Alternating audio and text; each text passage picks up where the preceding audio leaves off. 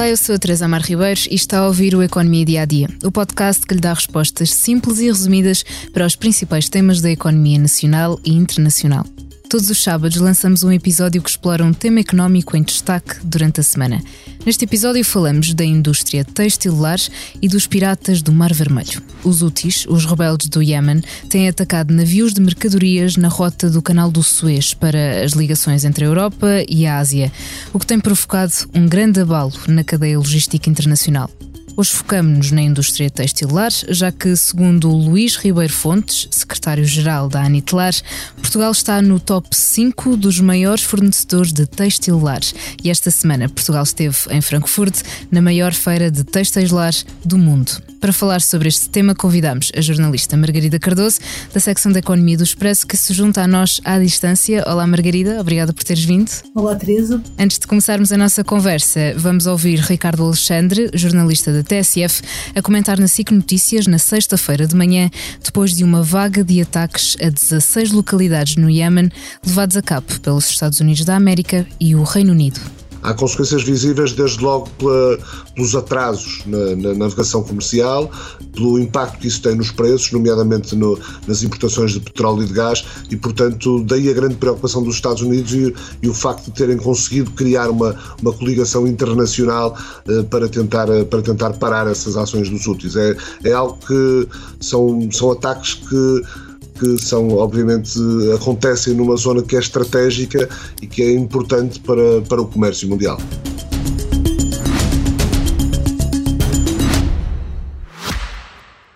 Já visitou hoje o BPI Expresso Imobiliário?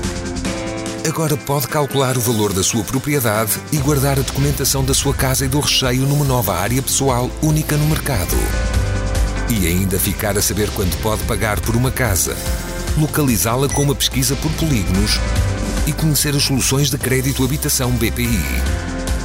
BPI Expresso Imobiliário.pt Quem compra e quem vende na mesma página. Margarida, queria perceber em primeiro lugar o que se passa no Mar Vermelho por causa dos ataques dos úteis e que influência é que os ataques têm tido na cadeia logística internacional. Ouvimos Ricardo Alexandre falar, por exemplo, da subida dos preços e das mudanças de rota.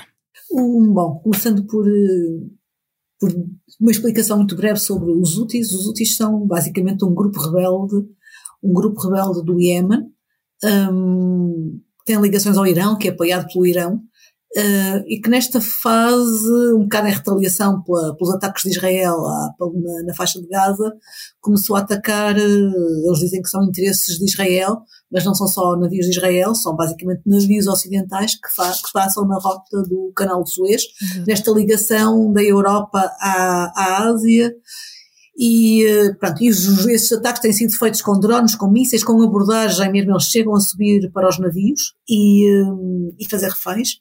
Já foram quase, à volta, de, muito perto de 300 navios atacados. Penso que o número há algum tempo atrás estava nos 270. Uh, e a, e, a, e a, resposta que tem sido dada, enfim, tá, já não é, esta noite houve, ataque, houve ataques de, dos Estados Unidos e de, e do Reino Unido a, a, posições no Iémen, tem a ver com isto, é um bocadinho uma, uma, jogada de defesa e tentar, porque eles vão em barcos e são barcos pequenos que são difíceis de atingir, eles têm que, não conseguem atacar o, o agressor diretamente no, então no foram seu ataque, próprias e portanto estão a tentar atacar posições. Uh, mas já não é a primeira vez que, que, que, estas retaliações dos Estados Unidos acontecem. O, o, que tá, o, que, o, o, que, se pode fazer em termos de resposta da parte dos navios mercantes e dos operadores é foi desviar a rota e desvia a rota desviou-se do mar do canal de Suez para a rota do Cabo. Isto implica que, enfim, por exemplo, uma ligação de Roterdão a Xangai que assim das mais frequentes dura mais três semanas no mínimo. E isto implica o quê? Que o tempo em trânsito é maior, implica que há menos navios a circular porque as, as rotas são maiores e, portanto, não chegam ao destino para, para voltar, para, para retornar com a, com, com a cadência a que estávamos habituados, implica que como há mais, como é mais tempo que isto fica mais caro, implica também que os preços, por ser mais tempo, portanto, é mais caro, e também há, os seguros também aumentaram. Portanto, há aqui um agravado de custos grandes em termos industriais. Ao mesmo tempo, hum, isto coincide se calhar torna-se especialmente notado este efeito, ou ainda mais notado, porque coincide com o início do ano em que é uma altura em que os preços já habitualmente sobem, e coincide também, ó, está aqui, estamos aqui a aproximar-nos do ano novo chinês, e, uh, e, o que diz, por exemplo, um, um, um transitário que, que, coloca cargas nestes navios, o que me explicou é que nesta altura do ano há muita antecipação e há muita pressão nas cargas, porque hum, as fábricas na China fecham, o país basicamente fecha para o ano novo chinês durante uma a duas semanas. Vai criar então ainda há que enviar coisas antecipadamente. Portanto, há aqui, um, no fundo, há um excesso de procura e uma redução da oferta, e isto obviamente também faz os preços subirem. Basicamente é o que, assim, de forma simples, Subirem é o que se até ao passará próprio aqui. consumidor, suponho eu. Sim, e claramente é assim, se os custos da mercadoria sobem, quer dizer, para Portugal isto é mais, isto para, para empresas portuguesas e para Portugal é mais a mercadoria que se importa Uhum. e é mais também a matéria-prima que se importa, não é tanto se calhar envios para, para a Ásia, mas se da matéria-prima que as empresas importam os custos estão a subir, o preço final ao consumidor, obviamente, depois também à partida acabará por subir. Claro.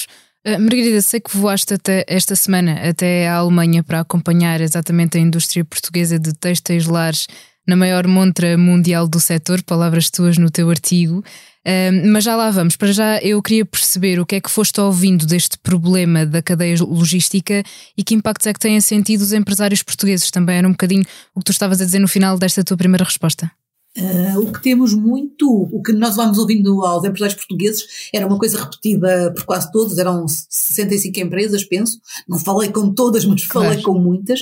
E é uma coisa, uma, uma- são frases quase comuns e é isto. 2023 foi um ano muito difícil e 2024 vai ser um ano também muito difícil.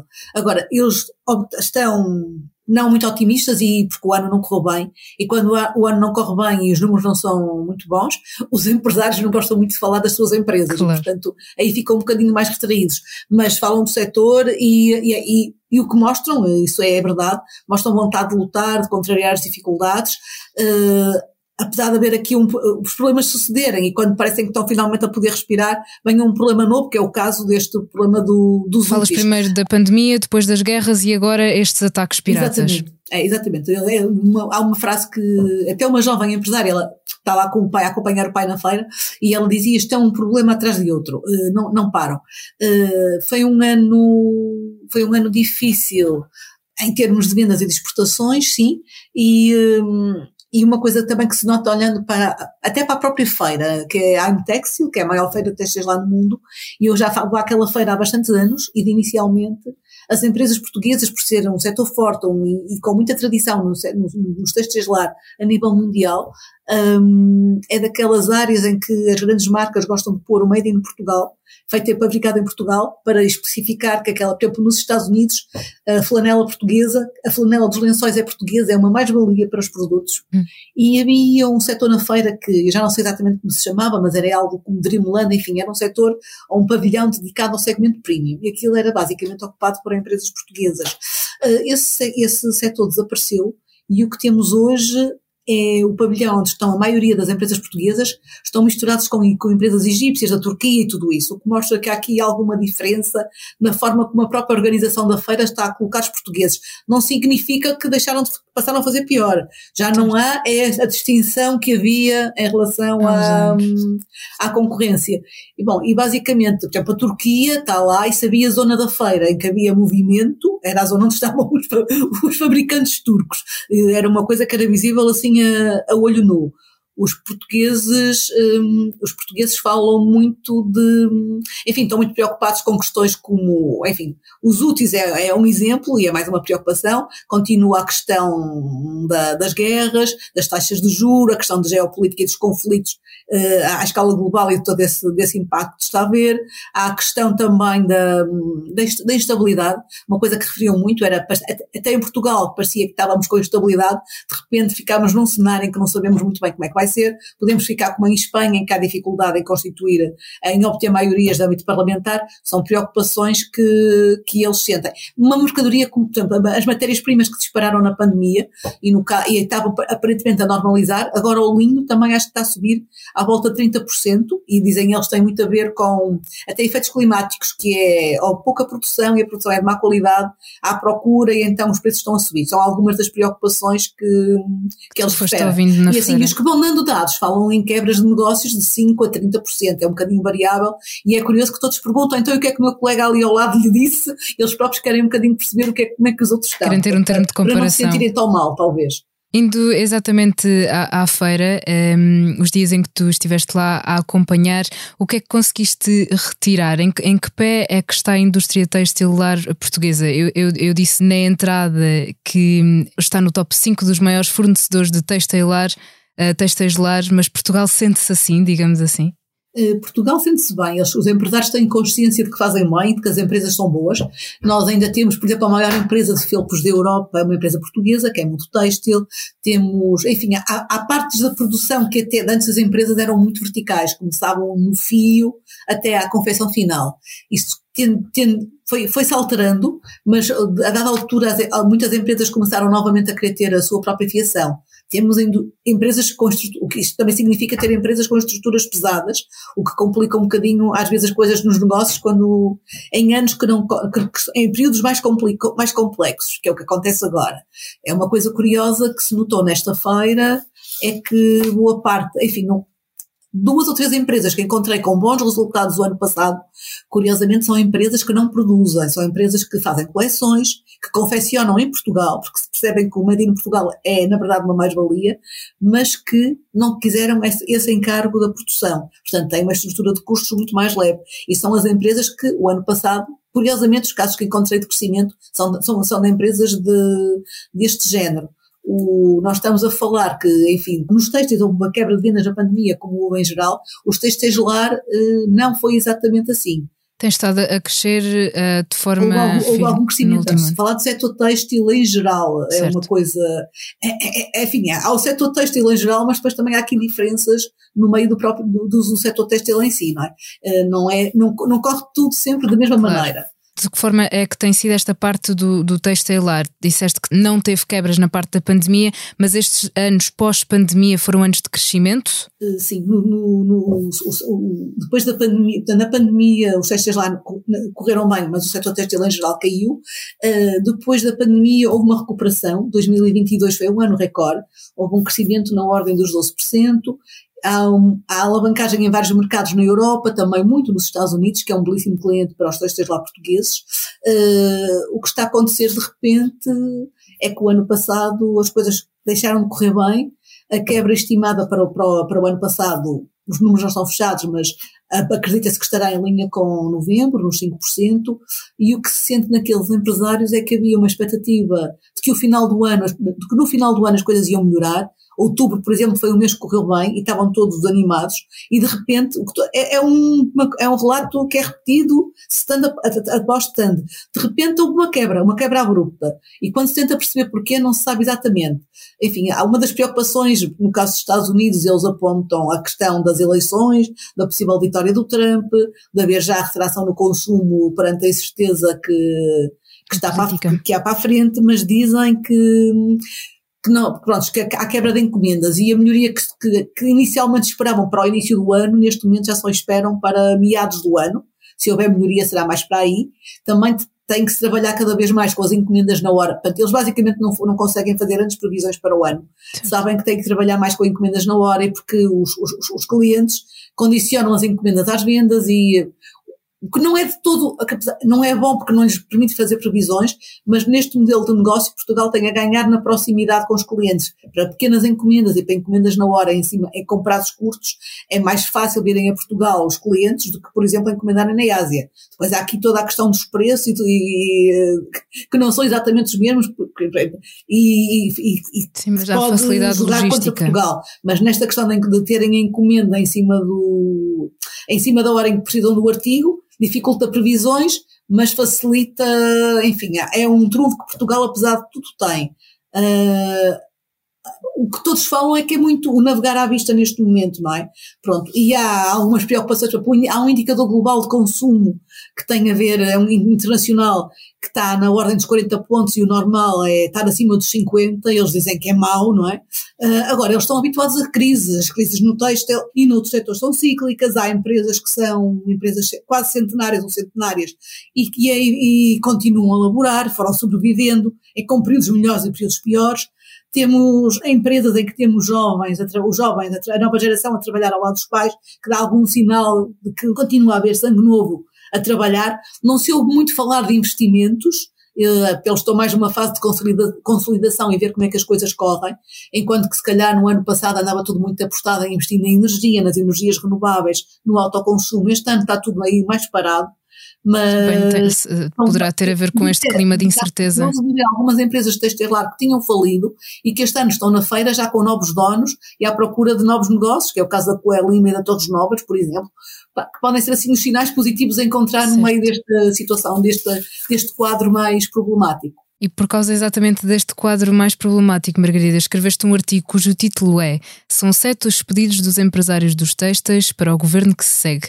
Queria pedir-te para irmos aqui um a um uh, nesta última pergunta, assim de forma um pouco rápida, uh, para me explicares quais são estes pedidos e porque é que estão a ser feitos exatamente pelos produtores do textilares. Um, também porque muitos destes pedidos se aplicam a outros setores. O primeiro é flexibilidade na legislação laboral e nos apoios. Quais é que são os problemas neste ponto? Sim, não. Na verdade, a flexibilidade é uma reivindicação antiga. Eu, aliás, nesta, nesta, neste elenco de pedidos, eles são são, eu escolhi e selecionei pedidos, até se calhar haveria mais, e selecionei pedidos que foram, os, no fundo são os mais repetidos. E a flexibilidade é um belo pedido. Agora, em geral tu ouvias falar de flexibilidade na legislação laboral, que era mais facilidade em contratar e despedir, eles como exatamente porque por causa destes ciclos de, de, quebra de vendas e de aumento de vendas, as empresas hum, gostariam e consideram que era vantajoso ter eh, facilidade em aumentar e reduzir a mão de obra e os custos de trabalho em função da, destes ciclos.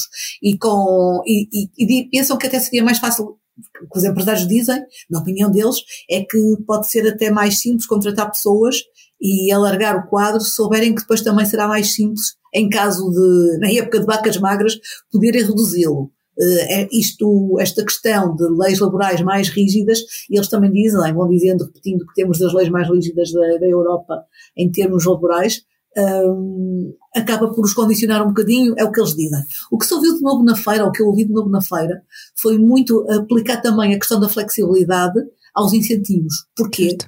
Porque há incentivos que são concedidos às empresas em, que trazem associado um caderno de encargos, em termos de crescimento e em termos também de mão de obra. O caso do RIFAI, do CIFID, que são incentivos fiscais. E é esse caderno de encargos que as empresas uh, consideram excessivo. Exatamente. E então eles dizem que não faz muito sentido estar o Estado a, a condicioná-los na sua gestão.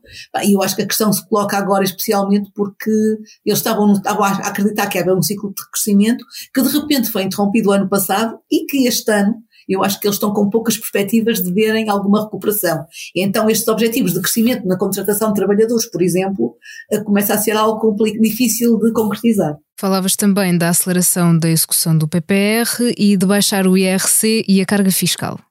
Sim, estamos a falar de duas coisas diferentes, mas uh, basicamente o efeito é o mesmo e tem a ver com o financiamento às empresas. Um aliás, há aqui outro ponto que também tem, que, é, que também tem muito a ver com o financiamento das empresas.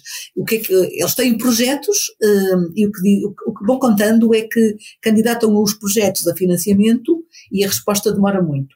Não, a resposta tarda, não há, não há resposta. E das duas, uma, ou avançam eles com o, com o projeto, ou se ficam à espera da resposta, quando a resposta chega pode ser tarde demais. Exatamente por estes ciclos. Certo. Há empresários que me dizem que têm pedidos feitos que neste momento, se forem aprovados, já não estão interessados. Tempo, uh, porque, porque as coisas vão mudando. Claro. E o ciclo de gestão das empresas não é o ciclo que demora, estas decisões demoram a, a chegar. E depois já começam a recear também, aliás, que se percam verbas do, P, do PRR no meio, no, meio, no meio destes atrasos. A questão do IRS e da carga fiscal é uma velha reivindicação também. As empresas queixam-se muito dos impostos, dos impostos que têm que pagar, queixam-se e queixam-se disto, que isto compromete a competitividade delas, até em relação a empresas de outros países, em especial da concorrência asiática, que trabalha muito com base no preço, não é? E que também pesa na hora da encomenda, e queixam-se também de, até de uma outra questão que é, eles com quatro trabalhadores que têm, poderiam, sem o aumentar, e quando há picos de produção, chamar os trabalhadores para fazer horas extraordinárias, só que esse trabalho nos trabalhadores, horas extraordinárias, também é penalizado penalizado em termos fiscais. E isso implica muitas vezes subida de escalão. E as histórias que eles contam é que um trabalhador que faz horas extraordinárias pode ganhar menos do que o colega que não faz e que na base ganha o mesmo. que é uma coisa razoavelmente idiota, como eles dizem, e, e acaba por comprometer também esta, a boa vontade dos trabalhadores em colaborar com a empresa claro em troca de mais dinheiro, não é? Por o Banco do Fomento a aprovar financiamentos com celeridade é mais um, um exemplo da morosidade destes processos burocráticos. Vamos então uh, ao pedido de dar atenção especial e crédito às pequenas empresas sim, é uma coisa. As empresas que estão lá, bom, o, o, tecido industrial português é muito feito de PMEs, é a base da, da, da indústria portuguesa. Um, e o que eles dizem é que neste momento, as, as, portanto, e as empresas portuguesas sempre, em geral, vão tendo problemas de tesouraria e de financiamento e o recurso é a banca. Não há assim muito mais alternativas ou não usam muito mais instrumentos financeiros de apoio ao, ao financiamento. E o que dizem é que neste momento o crédito começa a estar muito condicionado e as, os problemas de tesouraria existem e as pequenas empresas são as mais afetadas no, nestes pedidos de crédito à banca e na necessidade de crédito. Uh, e isso, por exemplo, mesmo que a empresa seja maior, é, é muito habitual subcontratarem-se produção a pequenas empresas. Por exemplo, uh, a confecção. Muitas vezes a empresa tem confecção, mas depois quando há encomendas específicas ou grandes encomendas, há um, tem um leque de pequenos fornecedores, que são muitas vezes empresas mesmo pequeninas, com 4, 5 pessoas que fazem confecção. E o que, o que bom contando é que estas pequenas empresas estão completamente esmagadas e com muitos problemas e não conseguem financiamento. E se estas sucumbirem, eles também não têm depois como responder à procura. Acho que os dois últimos pedidos resumem um bocadinho aquilo que nós tivemos aqui a falar durante estes minutos, garantir estabilidade, simplificar e desburocratizar. Desburocratizar, sim. sim, tenho, a estabilidade já falei, o simplificar e desburocratizar também é, tem a ver com o que acabei de dizer. Só ia aqui referir que é a história que eu conto e que é curiosa, é uma empresa que teve na falência, que faliu e foi recuperada e está agora a arrancar, e eles estão a abrir um escritório, são jovens, hum. uh, e estão a abrir um escritório no Reino Unido e o que me dizem é, não tem comparação. Não tem em Portugal precisamos de ter tirar um doutoramento para lidar com a autoridade tributária, fomos para o Reino Unido super preocupados, com uma lista de preocupações e nenhuma fazia sentido. Aquilo é tudo muito mais simples e fácil. Vale a pena termos em conta essa comparação. Margarida, muito obrigada por este bocadinho. Esta semana é tudo aqui no Economia Dia a Dia. Convido ainda a ouvir o primeiro episódio do novo podcast A Próxima Vaga, de Francisco Pinto Balsemão apresenta uma série de debates sobre o impacto atual e futuro da inteligência artificial em diversas áreas da nossa vida em sociedade. Este episódio responde à pergunta: a corrida a esta tecnologia vai alterar a ordem mundial? A sonoplastia deste episódio foi de João Martins. Muito obrigada, João, e assim obrigada por estar desse lado. Se tem questões ou dúvidas que gostaria de ver explicadas aqui no Economia Dia a Dia, envie um e-mail para tearribeiros.express.empresa.pt. Voltamos já na segunda, com mais novidades económicas.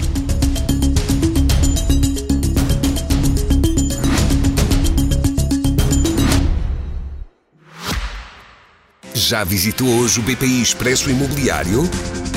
Agora pode calcular o valor da sua propriedade e guardar a documentação da sua casa e do recheio numa nova área pessoal única no mercado.